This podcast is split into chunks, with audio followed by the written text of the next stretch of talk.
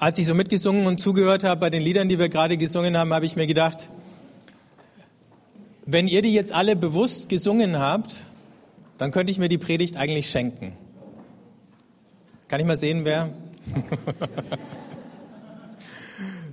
ähm, aber manche Sachen, da schadet es ja auch nicht, wenn man sie zweimal hört, bis der Groschen fällt. Und ähm, heute versuche ich mal den Bogen zu schlagen von den Dingen, die uns die letzten paar Wochen beschäftigt haben. Wir sind so beim Durchgehen von verschiedenen Bildern, die in der Bibel für Erlösung verwendet werden.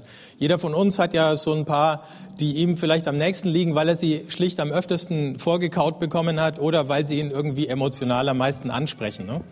Das sind dann so Sachen wie Schuld und Vergebung äh, oder das Blut, das fließt, das Opfer, das gebracht wird, der Preis, der bezahlt wird und so.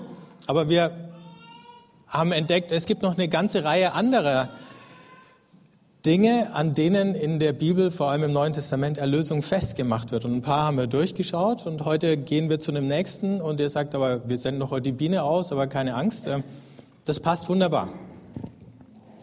Wir werden uns heute den ersten Arbeitstag des Erlösers anschauen. Und die Biene freut sich auf ihren ersten Arbeitstag in Peru. Ich sage es gleich vorweg, wir wünschen dir nicht, dass der gleich abläuft. Ähm, aber der erste Arbeitstag von Jesus, dem Erlöser nach dem Markus-Evangelium, findet statt in Kapernaum. Also ganz kurz die Geschichte, nur Jesus wird am Jordan getauft, er geht in die Wüste, er kommt aus der Wüste zurück, er geht da am See Genezareth entlang, er beruft ein paar Jünger und dann kommt er alles am gleichen Tag in die Synagoge in Kapernaum und dann heißt es da folgendermaßen, in ihrer Synagoge saß ein Mann, der von einem unreinen Geist besessen war. Der begann zu schreien, was haben wir mit dir zu tun, Jesus von Nazareth? Bist du gekommen, um uns ins Verderben zu stürzen? Ich weiß, wer du bist, der Heilige Gottes. Da befahl ihm Jesus, schweig und verlass ihn. Der unreine Geist zerrte den Mann hin und her und verließ ihn mit lautem Geschrei. Da erschraken alle und einer fragte den anderen, was hat es zu bedeuten?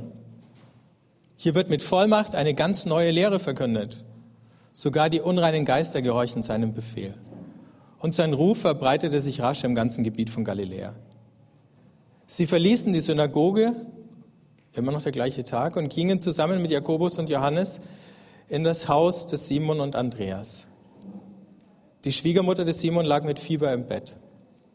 Sie sprachen mit Jesus über sie und er ging zu ihr fasste sie an der Hand und richtete sie auf.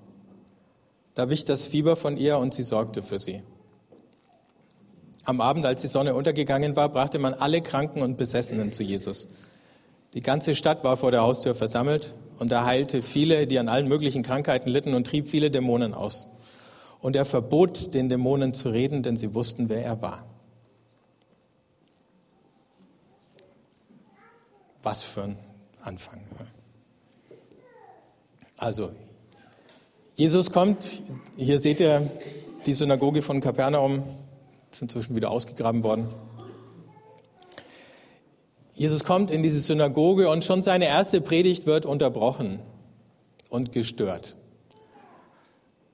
Dieser Mann, ich weiß gar nicht, wie man sich das vorstellen muss, das war wahrscheinlich nicht sozusagen der Besessene, den alle kannten, der in jedem Gottesdienst irgendwie komische Sachen gemacht hat oder so. Ich stelle mir das eher so vor, das war ein respektiertes Mitglied der Synagoge. Niemand hatte eine Ahnung, was mit dem Mann los war. Und plötzlich tickt der aus und fängt an zu schreien. Und das andere ist, ist doch merkwürdig. Ne? Jesus geht da am See Genezareth entlang und wo trifft er den Besessenen, nicht irgendwo auf der Straße, nicht irgendwie auf dem Marktplatz, nein, er trifft ihn in der Synagoge,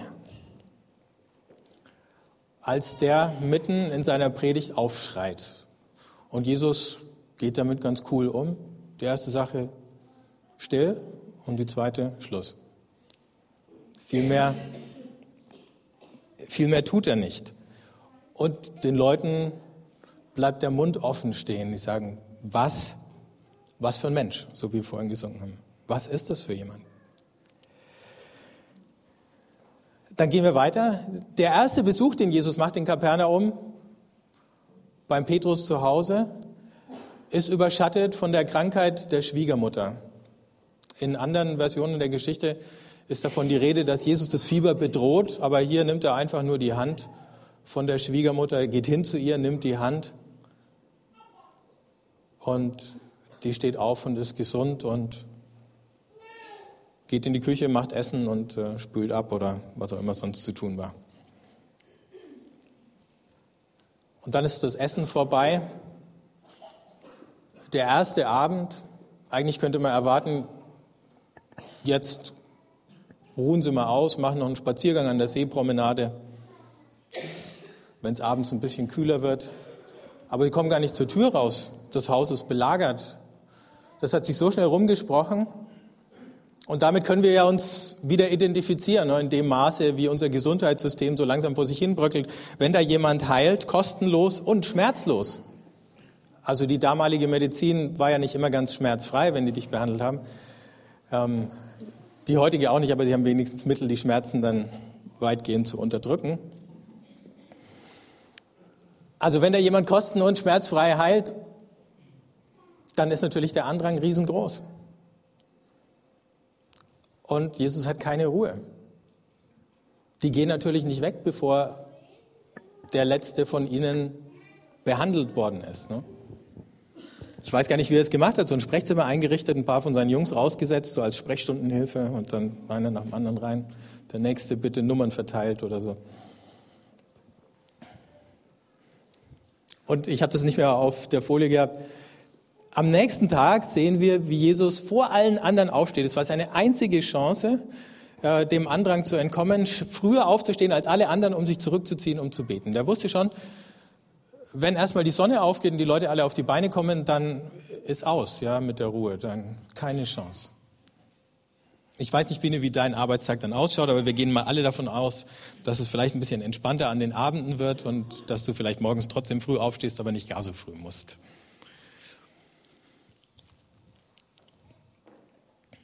Der erste Arbeitstag. Und der erste Arbeitstag ist schon programmatisch für alles andere, was dann kommt. Wir lernen von diesem ersten Arbeitstag schon, dass Jesus mitten in eine Situation kommt, in der ein Machtkampf in Gang ist. Und wenn wir das Markus-Evangelium anschauen, wenn wir es ganz durchlesen könnten, können wir hier nicht, aber ihr natürlich, wenn ihr heute Nachmittag nach Hause kommt, ähm, dann sehen wir, wie Jesus sozusagen als der Agent Gottes, also nicht ein Geheimagent, sondern der, der Gottes Stellvertreter ist, der aktiv diese Auseinandersetzung zwischen Gottes Herrschaft und den Mächten in dieser Welt vorantreibt. Ich habe ganz aktuell heute eine Schlagzeile gelesen von einem neuen Einsatz, den äh, die ISAF-Truppen in Afghanistan gestern gestartet haben. Und ich lese euch mal oder blende euch mal nur die zwei Schlagzeilen ein, die in der Süddeutschen Zeitung heute über dieser Nachricht dieses Einsatzes standen. Das erste, die Soldaten sagen, wir gehen in das Herz der Finsternis, weil sie in eine Taliban-Hochburg im Süden Afghanistans einrücken. Und das Zweite, was drüber stand, war, dass sie diesmal, der Fehler, den sie früher gemacht haben, war auf der, sie sind reingegangen, haben versucht, alle Feinde zu verjagen oder platt zu machen. Dann haben sie sich wieder zurückgezogen. Die Taliban sind auch wieder zurückgekommen und hinterher war alles schlimmer als vorher. Das kennen wir auch aus der Bibel, die Geschichte. Ne? Ähm, und diesmal sagen sie, wir wollen es nicht wieder so machen, sondern die zweite Schlagzeile ist, wir müssen die Köpfe und Herzen der Menschen gewinnen. Und man könnte das Gleiche über den Einsatz von Jesus sagen, nur dass der natürlich noch viel umfassender war und dass Jesus Sachen konnte, die die Bundeswehr bisher noch nicht fertiggebracht hat und von der wir alle wünschen, dass die ISAF-Truppen sie könnten, aber berechtigte Zweifel ähm, bestehen, ob es ihnen denn gelingt. Wir können natürlich dafür beten, dass es gelingt. Und es wäre ja tatsächlich schön, wenn Frieden, Versöhnung und Hoffnung wieder in dieses Land kämen.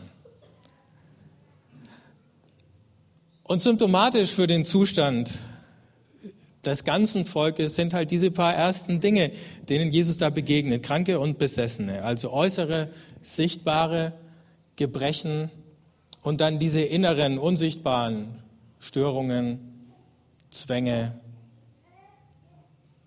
aus denen Leute nicht rauskommen, von denen sie sich selber nicht alleine befreien können. Später sehen wir dann, in den ersten paar Kapiteln im Markus-Evangelium dominieren die Heilungen und die Dämonenaustreibungen und dann werden sie weniger und im letzten Drittel, wenn er dann in Judäa und Jerusalem ist, gibt es keine mehr. Aber da fängt dann sozusagen die Konfrontation mit den Mächten höherer Ordnung an. Dann dringt Jesus ein nach Jerusalem und in Markus 13 beschreibt er noch Jerusalem sozusagen als den Sitz des Bösen. Alles, was die Juden bis dahin in Babylon oder sonst wo außerhalb ihres Territoriums vermutet haben, von dem sagt Jesus in Markus 13, das ist alles in Jerusalem. Und er kündigt an, dass da eine Riesenkonfrontation stattfinden wird. Und sie findet statt. Und scheinbar verliert er, aber am Ende gewinnt er. Und wenn er am Kreuz stirbt, das ist der Siegesschrei. Und der Römer unterm Kreuz ist der Erste, der es versteht und sagt wahrhaftig, das war der Sohn Gottes. Also es setzt sich fort, es steigert sich bis zum Ende, aber es ist von Anfang an diese Auseinandersetzung, in der Jesus sich sieht und in der er steht. Und am Ende gibt er sein Leben als Lösegeld. Da ist ja auch wieder diese Vorstellung drinnen, dass irgendwelche Mächte irgendjemand gekidnappt, gefangen genommen haben, gefangen halten und dass man diese Gefangenen freikaufen muss. Auch das kennen wir aus Afghanistan oder manchmal werden ja Leute in der Sahara gekidnappt und dann muss ein Lösegeld bezahlt werden. Ne?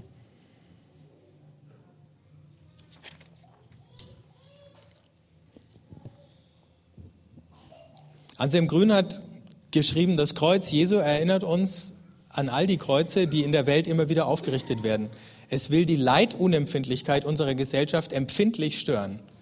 Diese Leidunempfindlichkeit ist wie ein Dämon, der sich auf das menschliche Denken lebt und es, legt und es trübt. Es verschließt uns die Augen vor dem Leid des Mitmenschen.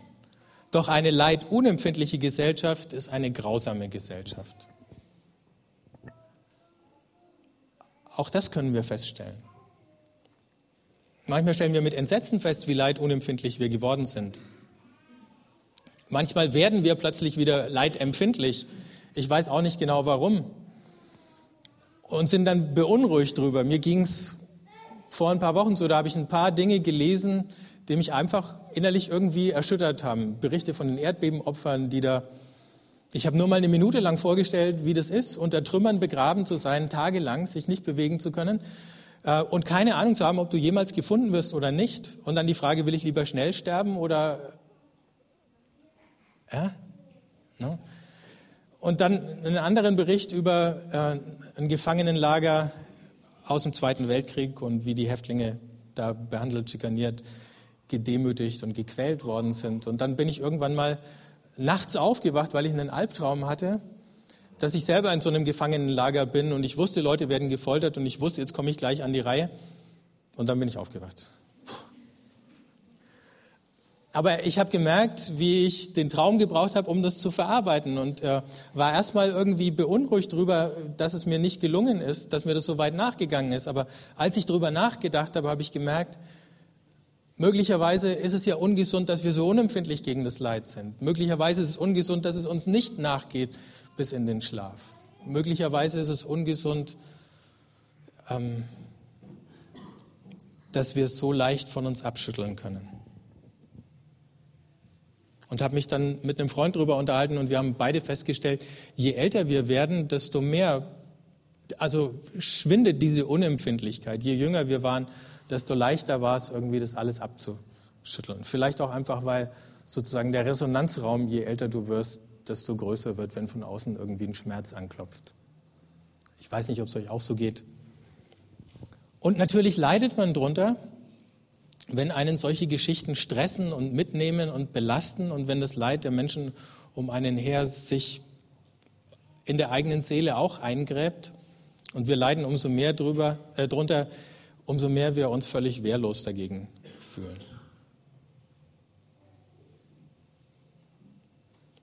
Umso wichtiger auf Jesus zu gucken für uns selber, wie für die Leute,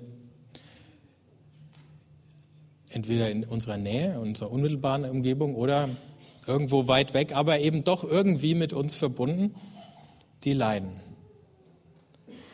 Und wenn wir jetzt wieder zurückgucken in das Markus-Evangelium, dann sehen wir, das ist die Art, wie Markus Jesus beschreibt. Also keine langen Reden wie in manchen der anderen Evangelien. Wenn man es in der Filmsprache sagen würde, viel Action, kurze Schnitte. Zack, zack, zack. Aber Jesus als der Heiler steht im Mittelpunkt von diesem Evangelium. Und bis heute ist Heilung auch ein wichtiger Aspekt von Vergebung. Nicht nur, dass Beziehungen wieder geheilt werden, ähm, sondern dass so eine verletzte Grundverfassung, in der wir uns befinden, wiederhergestellt wird. Oder eigentlich hätte hier stehen müssen, ist ein wichtiger Aspekt von Erlösung, dass Heilung eben auch dazu gehört. Es wird dir nicht einfach nur theoretisch Schuld vergeben und ein Schuldschein zerrissen. Nein, es wird auch das, was kaputt und zerbrochen ist, wiederhergestellt. Vielleicht nicht ganz. Leider nicht ganz. Leider nicht alles. Aber eben doch immer ein bisschen. Und ich glaube, aus heutiger Perspektive müssen wir noch eins dazu sagen. Ich habe vorhin meinen Witz über das Gesundheitssystem gemacht, aber Christen und Medizin, ähm, das ist kein Gegensatz, sonst würden wir auch keine Krankenschwester aussenden. Aber Medizin aus christlicher Sicht ist immer mehr als nur Apparate, Operationen oder Medikamente. Es schließt die ein, aber es ist mehr.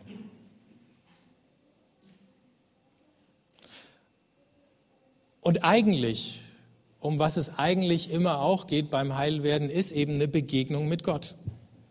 Und ob diese Begegnung vermittelt wird durch ein Wort oder eine Berührung, die Zuwendung von jemand, der sich um einen kümmert, die Zuwendung von jemand, der so einen weiten Weg bis nach Peru zurücklegt, um sich um Leute zu kümmern, die sich das sonst nicht leisten könnten, macht keinen Unterschied. Aber letzten Endes ist auch das nur ein Schritt dahin, dass Leute eine Begegnung mit Gott direkt haben. Denn das ist das, was sie erlebt haben, wenn Jesus sie geheilt hat, wenn er sich um sie gekümmert hat. Das war sozusagen, als schließt er sie kurz mit Gott. Und sowas ist im umfassenden Sinne heilsnotwendig für uns, so eine Begegnung. Ob wir nun krank sind oder nur die ganz normalen Probleme haben, die jeder Mensch mit seinem gestörten Verhältnis zu Gott und sich selber und anderen sich macht und herumschleppt.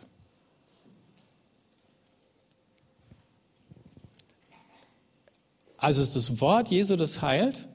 Irgendwie wird ja fast kein Unterschied mehr gemacht zwischen diesem Wort, das er spricht, und der Tat, die er tut. Es ist kein magisches Ding, was er macht, sondern es reicht einfach, dass er die Hand der Schwiegermutter nimmt oder zu dem Besessenen spricht. Auf der anderen Seite lässt Jesus nicht zu, dass die Dämonen reden. Denen verbietet er sofort den Mund. Deren Wort schaltet er sofort aus. Die bringt er zum Schweigen. Und eigentlich, indem er sie zum Schweigen bringt, treibt er sie aus. Sozusagen, als schaltet er diese Stimme im Kopf ab. Zack. Ich wollte, wir könnten das schon bei uns selber manchmal, manche Stimmen in unserem Kopf abschalten. Was wir können, ist, sie ignorieren, wenn sie uns allzu sehr quälen, sie vorbeigehen zu lassen und ganz bewusst auf Jesus zu hören. Und das ist auch schon eine Menge. Und manchmal verstummen sie dann tatsächlich. Aber noch mal kurz zu der Tatsache, dass Jesus diesen Besessenen in der Synagoge getroffen hat. Die meisten Geschichten, die wir aus dem Mittelalter kennen, von Besessenheit, die uns berichtet werden, werden interessanterweise erzählt von Nonnen. Nicht von irgendwelchen schlechten Menschen, sondern von Nonnen, die im Kloster leben. Auch mehr von Nonnen als von Mönchen. Und das hat sicher damit zu tun, dass Frauen in der Gesellschaft ähm, einen bestimmten Ort haben und dass mindestens außerhalb vom Kloster Macht für Frauen tabu war. Ähm, aber viele vermuten, wenn man die Geschichten eben anschaut, äh, dass es deswegen schon häufiger war, dass wir solche ähm, Geschichten überliefert bekommen haben, weil in so einer Umgebung wie in einem Kloster, und jetzt mache ich die Klammer auf, und in einer Gemeinde und in einer Missionsgesellschaft vielleicht auch, ähm, Klammer zu. Der einzige Weg war, manche Dinge, die sozusagen im Herzen sich regen, wie der Groll gegen Gott zum Beispiel. Ähm, und wenn wir ehrlich sind, ab und zu begegnen wir dem. Aber in dieser Klosteratmosphäre war es schwer, darüber zu reden. Oder auch solche Dinge wie unterdrückte Sexualität oder eben auch die Tatsache, dass die Nonnen als Frauen eben, selbst wenn sie eine Berufung gehabt hätten oder eine Befähigung, Macht auszuüben, dass ihnen das verwehrt worden war in ihrer Gesellschaft und oft genug auch in dem Kloster, weil da andere die Macht hatten. Also die Überlegung ist, ob das nicht dazu beigetragen hat, dass wir viele solche Geschichten hatten. Weil als Besessener war das die einzige Möglichkeit, um sozusagen ungestraft äh, Gott lästern zu dürfen oder ungestraft völlig über die Stränge schlagen zu dürfen. Da sind die Leute sogar gekommen und haben die Besessenen angeguckt und bestaunt im Mittelalter. Heute machen wir das natürlich nicht. Heute finden wir sowas störend und haben bestimmte Verfahrensweisen, um solche ja, Stimmen aus der Öffentlichkeit zu entfernen. Aber damals war das sozusagen die einzig gesellschaftlich akzeptierte Form, mal über die Stränge zu schlagen oder diesen Groll gegen Gott rauszulassen. Sicher gab es bessere Möglichkeiten, damit umzugehen, aber es ist eine Erklärung, warum das so war. Das sagt also nicht nur was aus über die einzelne Nonne, sondern über diesen ganzen Komplex Kloster. Es sagt auch was aus über diesen ganzen Komplex Synagogengemeinde, das ausgerechnet da der Besessene war. Und es sagt möglicherweise auch über die eine oder andere Gemeinde oder Organisation was aus. Das ist nicht nur die einzelne Person, bei der das Problem liegt, sondern möglicherweise das ganze Umfeld irgendwie auch mit.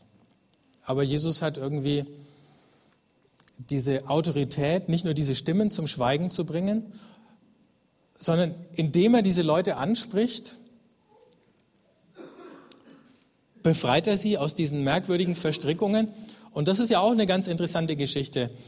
Ähm, er schickt sie ja dann, er schickt diesen Besessenen wieder zurück in seine Familie oder der bleibt in seiner Synagoge. Aber gerade in der Familie haben, ja, haben wir ganz komplexe Zusammenhänge von sagen wir, Problemfällen und äh, wie andere dem helfen. Also wenn du sozusagen einen gesund machst und ihn in sein gestörtes Familiensystem zurückschickst, dann wird es eine ganz spannende Geschichte. Möglicherweise findet das Familiensystem ein anderes Opfer, wenn das eine Opfer nicht mehr funktioniert.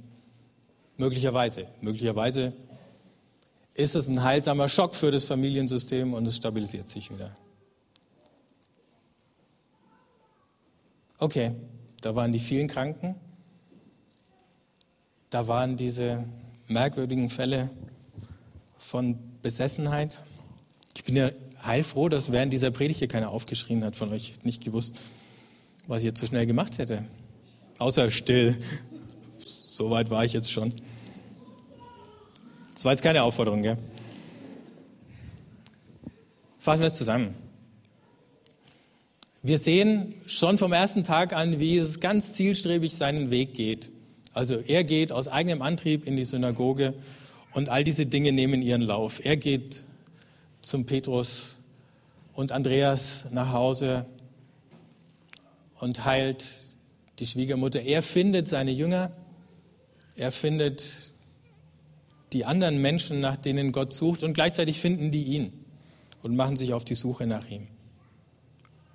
Und bis heute ist Jesus als der Erlöser eben auch der Heiler, der uns gesund macht.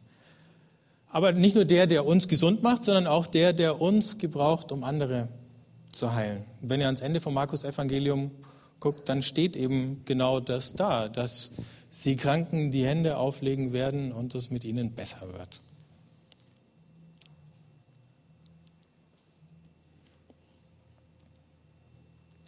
Und wir wünschen dir, Biene, dass wenn du gehst, durch die Dinge, die du gelernt hast, durch die Möglichkeiten, die ihr habt in dem Krankenhaus, viele Leute gesund werden und dass mindestens genauso viele gesund werden, dadurch, dass du sie liebevoll behandelst, mit ihnen sprichst, ihnen mit dem, was du sagst und mit dem, wer du bist, Gottes Liebe ausstrahlst. Und gleichzeitig können wir alle das auch tun. Egal, wo wir leben und arbeiten. Und eigentlich sind wir genauso gesandt, das zu tun. Ich möchte nochmal zurückgehen zu dieser Frage nach der Leidunempfindlichkeit, weil ich glaube, da liegt schon ein Schlüssel drin für uns, ob wir ob wir uns des, dem bewusst aussetzen, ob wir das zulassen, dass Gott uns sowas schenkt. Oder ob wir es eigentlich nicht möchten, weil es uns zu sehr stört. Und natürlich gibt es auch in einem ungesunden Maß, wo uns irgendwas total auszehrt und fertig macht und wir dabei zugrunde gehen und dran kaputt gehen. Das ist nicht gemeint. Aber zumindest eine Leidempfindlichkeit, die zwei Dinge mit uns macht, die uns einerseits zu Gott treibt und andererseits das unmöglich macht, dass wir uns vor Menschen verschließen und zurückziehen in unserer Nähe, die leiden. Da gäbe es ganz viel dazu zu sagen, aber ich würde gern zwei Dinge mit euch machen. Nämlich das erste ist, können wir einfach all die unter uns segnen, die entweder im Gesundheitswesen oder in einem sozialen Beruf arbeiten. Ob ihr das jetzt äh, voll oder teilzeitlich macht oder so, spielt gar keine Rolle. Aber vielleicht können wir es einfach mal so machen, dass die aufstehen. Also ich hoffe, ihr fühlt euch jetzt nicht zu sehr überrumpelt. Können wir die mal sehen? Das sind eine ganze Reihe. Hey, und Lehrer zum Beispiel ist auch ein sozialer Beruf, falls ihr gerade am Zweifeln seid, ja? So, da seht ihr mal, es sind gar nicht so wenige von uns. Und vielleicht könnt ihr einfach, wenn ihr um sie rum sitzt oder steht, euch denen zuwenden. Falls ihr sie noch nicht kennt, schüttelt mal die Hand, fragt, wie sie heißen. Immer gut, wenn man für jemanden betet, wenn man den Namen weiß. Und sie einfach kurz segnen. Keine langen Gebete, aber einfach ein kurzer Segen. Weil das Leute sind, die durch ihren Beruf schon viel von dem Leid anderer mitkriegen und die sicher auch ihre Höhen und Tiefen haben, wie sie damit umgehen. Aber heute, denke ich, segnen wir sie als Leute, die von Jesus, dem Erlöser, gesandt, beauftragt und gebraucht werden.